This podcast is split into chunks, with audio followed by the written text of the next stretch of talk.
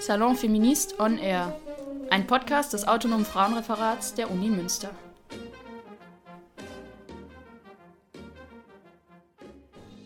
Hier sind Annalena, Laura und Sophie und wir begrüßen euch zu unserem heutigen Salon. Der Salon Feminist ist eine Veranstaltungsreihe, die es ja schon seit einiger Zeit gibt und die einige von euch vielleicht auch kennen. Und äh, wir dachten, wir führen die jetzt in einem etwas anderen Format als Podcast weiter. In unserem Podcast wollen wir gerne über feministische Themen diskutieren und zum einen gerne Gruppen aus Münster einladen, die sich mit Themen rund um Feminismus beschäftigen und mit denen darüber quatschen, was so in Münster geht. Auf der anderen Seite haben wir auch immer mal wieder ein feministisches Buch in der Hand oder haben einen Film geschaut und auch über die ähm, wollen wir mal ein bisschen quatschen. Viel Spaß beim Zuhören. Hallo und äh, herzlich willkommen in unserem Salon. Schön, dass ihr eingeschaltet habt. Ähm, ich bin Laura und ich bin heute mit Anna vom Frauenreferat hier. Und wir haben Martha und Zara vom Bündnis für sexuelle Selbstbestimmung eingeladen. Schön, dass ihr da seid. Genau, wir wollen mit euch heute über die Arbeit im Bündnis sprechen und was bei euch so für Aktionen anstehen. Ja, ich bin schon sehr gespannt. Äh, und ich würde sagen, wir starten einfach direkt. Vielleicht könnt ihr einmal für unsere HörerInnen erzählen, was sich eigentlich hinter dem Namen Bündnis für sexuelle Selbstbestimmung verbirgt.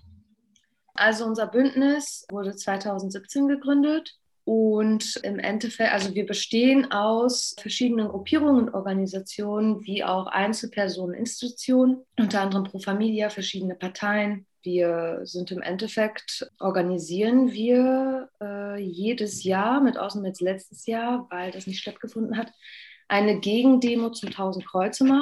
Das sind Demonstranten, die seit, ich glaube, elf Jahren in Münster eine Demonstration organisieren, die gegen Abtreibung ist. Also das sind Anti-Choice-Menschen, unter anderem aber natürlich auch AfD-Mitglieder, die da mitlaufen. Die verbreiten falsche Zahlen. Ja, und wir organisieren dementsprechend die Demonstration und unser Bündnis ist immer größer geworden und wir machen auch andere Sachen, Stände und auch Cinema-Aktionen oder so und versuchen dann auch über ähm, Schwangerschaftsabbrüche aufzuklären. Das ist so im Endeffekt unsere Organisation. Ja, cool. Vielen Dank einmal über den groben Überblick über euer Bündnis. Mich würde jetzt noch interessieren, wie ihr eigentlich so als Bündnis organisiert seid. Also was seid ihr hier für eine Gruppe in Münster? Habt ihr auch irgendwie Kontakt zu anderen Städten? Ja, wie läuft das so ab bei euch? Also es gibt natürlich mehr als nur das Bündnis für sexuelle Selbstbestimmung Münster, sondern es gibt die in verschiedenen Städten. Natürlich ist äh, das größte in Berlin, aber auch in Köln gibt es eins, in Hamburg und noch super viele andere Städte. Jetzt haben wir, ähm, letztes Jahr hat das angefangen, dass wir ein bundesweites Bündnis gegründet haben, sodass sich alle möglichen Städte automatisch vernetzen ja, also das bundesweite Bündnis und die Zusammenarbeit, also wir sind halt äh, eher online dann äh, in Verbindung getreten. Ähm, die Zusammenarbeit, die besteht hauptsächlich, geht es da über die Aufklärung bezüglich Schwangerschaftsabbrüche und natürlich ähm, halt um die sexuelle Selbstbestimmung an sich. Und wir treffen uns halt auch alle zwei Wochen. Also hauptsächlich ist tatsächlich Aufklärung, dann natürlich ähm, halt Stände etc und halt diese Demo, zumindest bei uns. Aber wir rufen ja auch die anderen Mitglieder von anderen ähm, Bündnissen auf, also zumindest die aus anderen Städten und organisieren dann teilweise was zusammen. Cool, das klingt, als wärt ihr auf jeden Fall gut vernetzt und auch schon äh, ja, eine richtig große Bewegung. Ja, du hast ja jetzt äh, so gesagt, es geht so vor allem bei euch um Schwangerschaftsabbrüche und Aufklärung. Sind das so eure Hauptthemen oder gibt es auch noch andere Schwerpunkte, die ihr setzt? Also tatsächlich sind Schwangerschaftsabbrüche eine der Hauptthemen und halt selbst, also sexuelle Selbstbestimmung. Unter anderem steht das halt in unseren Forderungen. Wir konzentrieren uns da hauptsächlich auf den Paragraphen 218 und 219a. Bezüglich 218 wird Sarah gleich euch noch was sagen. 219a ist äh, der, ich glaube, ist relativ bekannt geworden, ist der Paragraph seit Christina Hennel.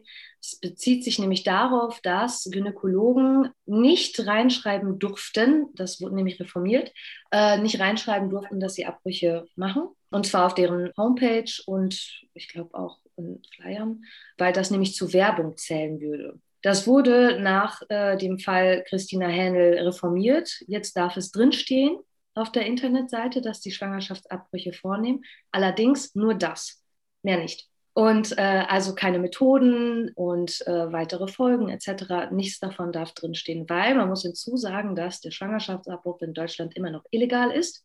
Tatsächlich. Also, bevor ich drin war, hätte ich das auch nicht gedacht. Es gibt halt eine gewisse Grauzone. Auf jeden Fall ist das halt tatsächlich das, worauf wir uns am meisten konzentrieren. Genau, jetzt sind wir aber auch, wir haben natürlich auch äh, Forderungen, die Verhütungsmittel, äh, sich auf Verhütungsmittel beziehen, dass zum Beispiel die am besten für alle freigestellt wären. Also ich glaube, es ist wichtig, einfach zu betonen, dass wir nicht nur sagen, dass Schwangerschaftsabbrüche entkriminalisiert werden sollen, sondern wir stehen dafür, dass einfach alle Leute, egal in was für einer Konstellation sie auch leben oder was für Leute das sind, selbstbestimmt ihre Sexualität ausleben sollen. Und genauso stehen wir auch für eine selbstbestimmte Familienplanung. Weil oft wird es dann so reduziert darauf, dass wir nur für die Legalisierung von Schwangerschaftsabbrüchen sind. Aber es geht einfach darum, dass wirklich alle Leute selbstbestimmt sein sollen und dass das nicht durch irgendwelche Gesetze von außen geregelt sein sollte, was Leute für eine Familienplanung machen. Habt ihr ja schon super viel auch darüber erzählt, in genau welchen unterschiedlichen Bereichen rund um das breite Thema sexuelle und auch körperliche Selbstbestimmung ihr aktiv seid. Jetzt habe ich mitbekommen, dass ihr auch hier in Münster gerade euch besonders intensiv mit einem Thema auseinandersetzt, und zwar mit dem Paragraphen 218 aus dem Strafgesetzbuch, dass ihr da auch in einer Kampagne mitarbeitet, die ja bundesweit auch initiiert worden ist, zu 150 Jahren Widerstand gegen den Paragraphen 218. Genau, da würden wir gerne nochmal mit euch ein bisschen genauer drüber sprechen, was sich da eigentlich hinter dieser Kampagne verbirgt und warum ihr dabei seid. Vielleicht erstmal zu dem Paragraphen 218, weil ich mir vorstellen kann, dass vielleicht nicht alle ZuhörerInnen wissen, was eigentlich dahinter steckt und warum dieser Paragraph auch eigentlich abgeschafft werden sollte. Vielleicht könnt ihr dazu erstmal ein bisschen was erzählen. Ja, also Martha hat ja gerade schon gesagt, dass Schwangerschaftsabbrüche in Deutschland nicht legal sind. Das heißt, also der Paragraph 218 steht im Strafgesetzbuch. Das heißt, Schwangerschaftsabbrüche sind, also da sie im Strafgesetzbuch stehen, eine Straftat.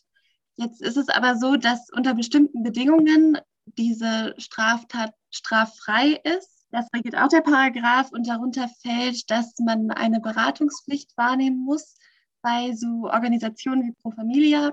Diese Beratungspflicht muss erfolgen. Danach hat man eine Wartefrist von drei Tagen, bevor der Abbruch durchgeführt werden darf. Und er muss innerhalb der ersten zwölf Wochen nach Befruchtung erfolgen. Und wenn das nicht gegeben ist, dann ist er strafbar. Also dann wird er bestraft. Aber in der Regel funktioniert das so, dass ähm, viele Leute das dann wahrnehmen, weil also sie müssen es wahrnehmen und daraufhin ähm, ist er eben straffrei.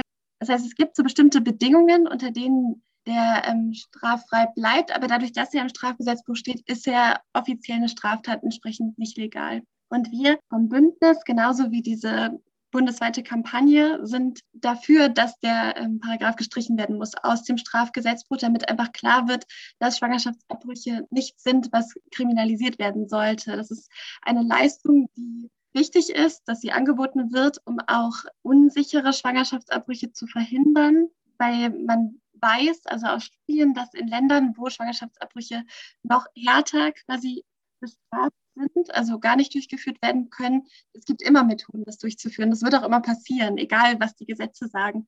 Und es wirkt einfach eine super große Gefahr. Und uns ist wichtig, dass klar wird, dass wir das nicht akzeptieren, dass der Paragraph da drin steht, weil es sich nicht um eine Straftat handeln sollte. Es sollte einfach ganz normal zur gesundheitlichen Versorgung dazu zählen, dass man eine Schwangerschaft abbrechen kann, wenn man sie nicht austragen möchte.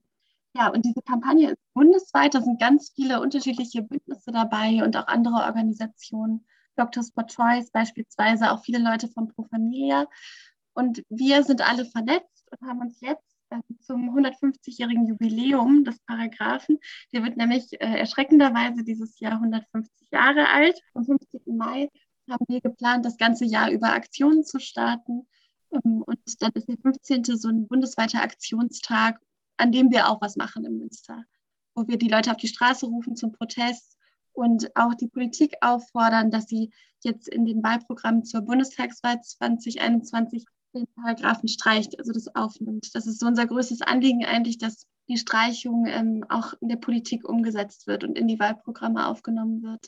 Ich habe mir auch die Homepage ein bisschen angeschaut, kann ich auch auf jeden Fall gerne empfehlen. Wir können den Link auch nochmal in die Beschreibung des Podcasts dazustellen, dass ihr euch da auch nochmal informieren könnt über die Kampagne. Es gibt auch nochmal ganz viele Infomaterialien und Aufklärungsmaterialien ja auch auf der Homepage. Und auch das ist ja, wie ich das verstanden habe, ein Anliegen der Kampagne, überhaupt erstmal darauf hinzuweisen, was steckt eigentlich hinter diesen Paragraphen und inwiefern wird da eigentlich ja, die körperliche Selbstbestimmung von Frauen verunmöglicht und kriminalisiert auch. Hm, du hast jetzt schon voll viel zu der Kampagne auch erzählt. Vielleicht nochmal so konkret auch auf Münster zu schauen. Vielleicht kannst du da nochmal erzählen, Sarah, was ihr so konkret geplant habt jetzt als lokales Bündnis für sexuelle Selbstbestimmung in Münster. Was werdet ihr quasi rund um die Kampagne hier organisieren? Ja, wir haben für den 15. Mai einen Gallery Walk angesetzt. Das heißt, wir haben Plakate entworfen zusammen mit einer Illustratorin und Grafikstudio, auf denen wir die verschiedenen Etappen des Widerstandes gegen den Paragraphen nachzeichnen. Also wir haben dazu Texte verfasst, die so ein bisschen historisch einordnen, was waren die ersten WiderstandskämpferInnen gegen den Paragraphen? Immerhin besteht der schon seit 150 Jahren. Wir haben da fünf Plakate gemacht, die reichen von 1871, als er erstmalig aufgetaucht ist, bis in die Gegenwart, wo wir so die verschiedenen Etappen nachzeichnen. Auch wie war das in der BRD und der DDR, wie war das in der Nazi-Zeit. Und diesen Gallery Walk stellen wir aus in der Stubengasse ab 14 Uhr könnt ihr euch direkt alle merken. Und es wird parallel auch eine Kundgebung geben. Also wir haben ja viele verschiedene Parteien auch im Bündnis, wie Martha schon gesagt hat. Und dann gibt es so ein paar Redebeiträge, wo auch Leute von den Parteien sprechen und auch andere Personen. Und parallel kann man sich diese Poster angucken. Das ist jetzt gerade so die Planung. Und wir haben die, ähm, die Plakate auch zur Verfügung gestellt für alle Leute, die auch in anderen Städten die Aktion machen möchten. Also wir haben das so entworfen und geplant, dass eben auch andere Städte genau das Gleiche machen können, wenn sie wollen, weil es ja darum geht, dass wir auch klar machen, dass wir alle unter diesem gleichen Deckmantel arbeiten, dass wir alle unter der gleichen Kampagne stehen. Weg mit 218.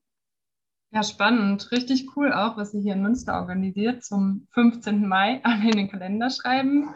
Wir freuen uns, wenn viele von euch ZuhörerInnen auch dorthin kommen. Ja, ich finde es auch gerade nochmal spannend, dass im Zuge dieser Kampagne auch nochmal der Widerstand und die Geschichte des Widerstands auch in den Fokus gerückt wird. Das scheint jetzt hier auch in Münster bei euch, diesem Gallery Walk, ja auch im Mittelpunkt zu stehen. Also nochmal aufzuzeigen, es gibt auch eigentlich genauso lange ja, feministischen Widerstand auch gegen diesen Paragraphen. Traurigerweise vielleicht auch schon so lange, aber es hat ihn immer gegeben und es gibt ihn auch weiterhin.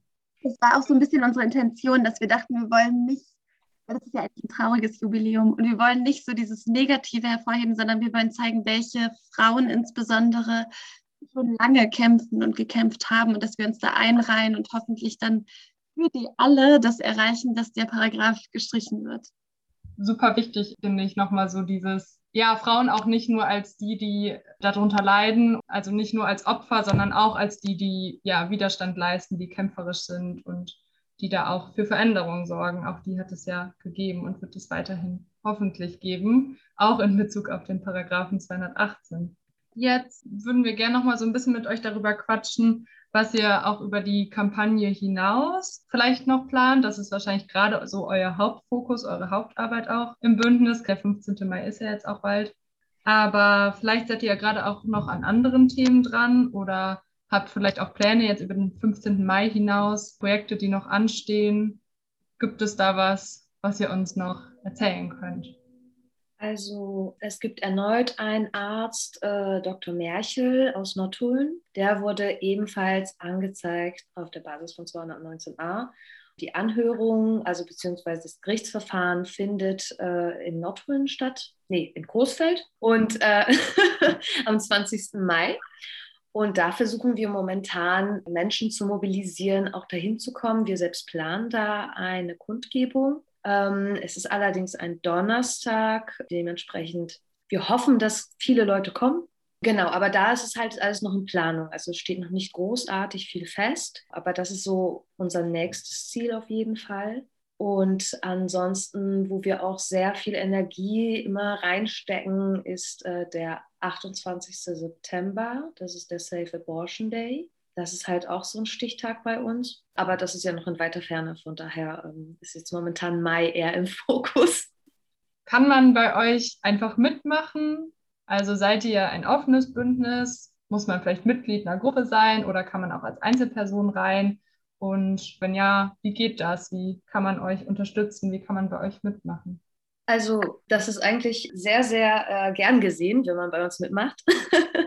wir treffen uns zweimal im Monat meistens, momentan halt per Zoom natürlich. Und man braucht nicht in irgendeiner Organisation zu sein oder Partei. Ähm, da sind sehr, sehr viele Einzelpersonen. Eigentlich wäre es am einfachsten, uns auf Instagram, Twitter oder Facebook zu folgen, da wir da immer unsere Termine eigentlich einstellen auch. Und das ist meist Mittwoch gegen 18.30 Uhr, 18 Uhr, wo wir dann bei neuen InteressentInnen dann gerne, wenn wir eine PN kriegen, ähm, einfach die Zoom-Daten schicken und jeder kann mitmachen. Also da gibt es gar keine Voraussetzungen, außer dass man interessiert dran sein sollte.